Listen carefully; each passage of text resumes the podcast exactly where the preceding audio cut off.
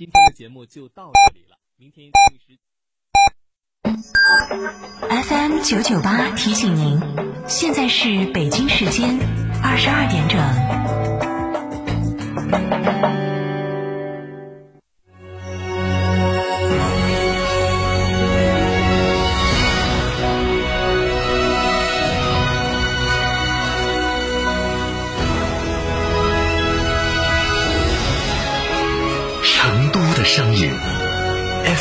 九九点八，成都电台新闻广播。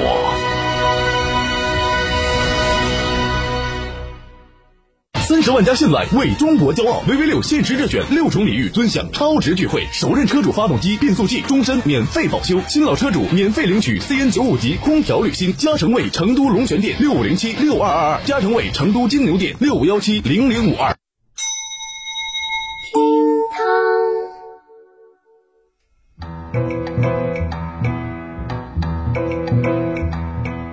小的时候曾经学过一篇叫做《桃花源记》的课文，讲的是一个渔夫机缘巧合之下来到了一个十分漂亮的地方，就像是人间仙境一样。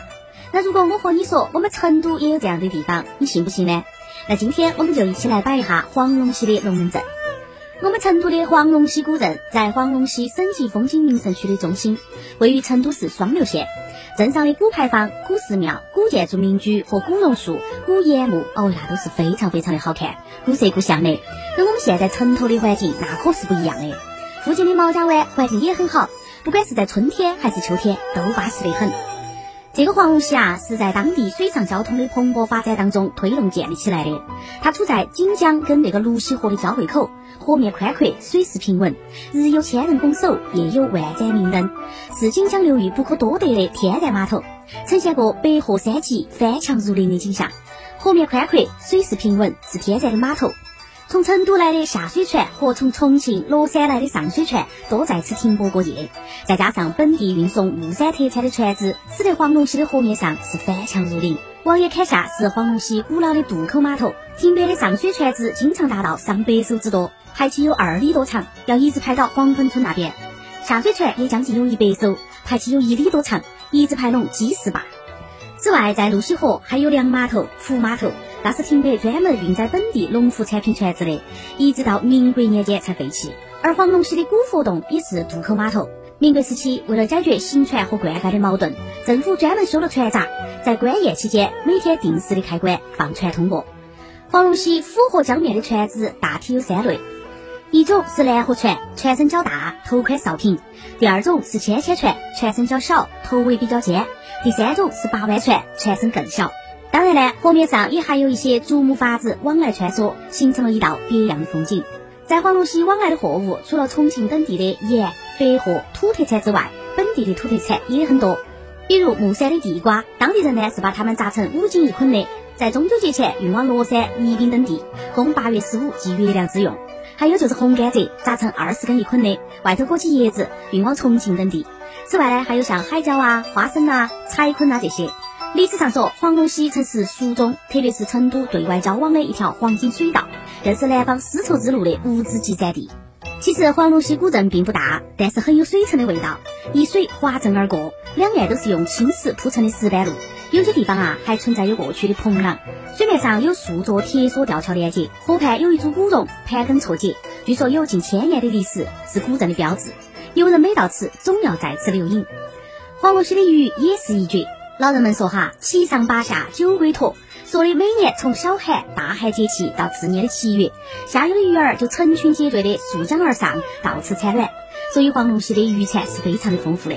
当地最地道的吃鱼的方法，就是在船上来一个活水煮活鱼。看似有点粗鄙的吃法，却能够让人享尽野味之鲜美。所以说啊，各位想要感受一下黄龙溪好吃的好耍的，就赶紧快来亲自体验一下嘛！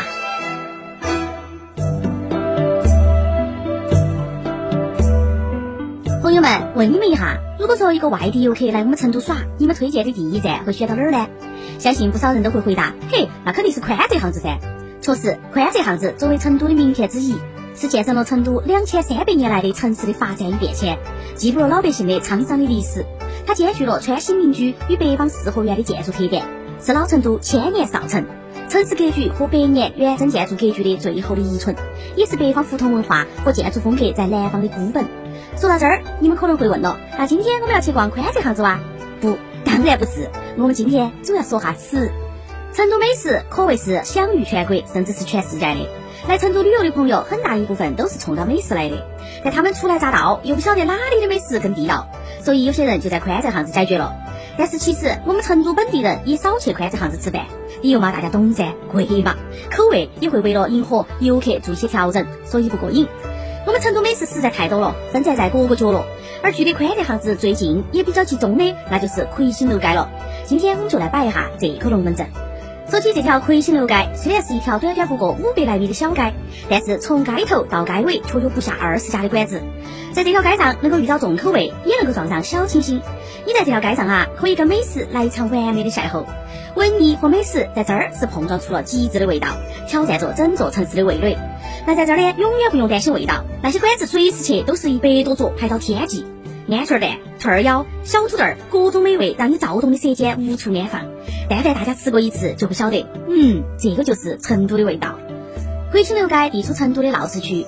说起这个魁星这个名字的由来哈，那就要从中国古代的星宿说起了。这个魁星是二十八宿之一，是主宰天下文运的大吉星。魁星一共有五个星点儿，经常疏散排列。如果那天晚上这五颗星星儿看起来是靠近聚到一起了，那夜观天象的人就会把它看成是当地的文教昌明的一种表现。说到魁星楼的美食，那真的是数不胜数，啥子冒椒火辣呀、成都吃客呀，不过就是排队排的久。不过大家也不要怕哈，我们呢可以在排队的时候到二两鸡爪爪买几根稀溜趴的鸡脚脚，边吃边等，那是相当巴适的哈。当然，吃完了重口味，嘴巴辣的不行，又咋办呢？嘿嘿，大家莫慌，街上还有一家甜品店，名字也好记，叫做没得猫法式甜品。来上一份明明甜的甜品，那个满足感啊，简直是不摆了。哎呀，摆起这些好吃的，还把我的肚子都摆饿了。走啊，今天晚上就到魁星楼去偶遇一盘哇！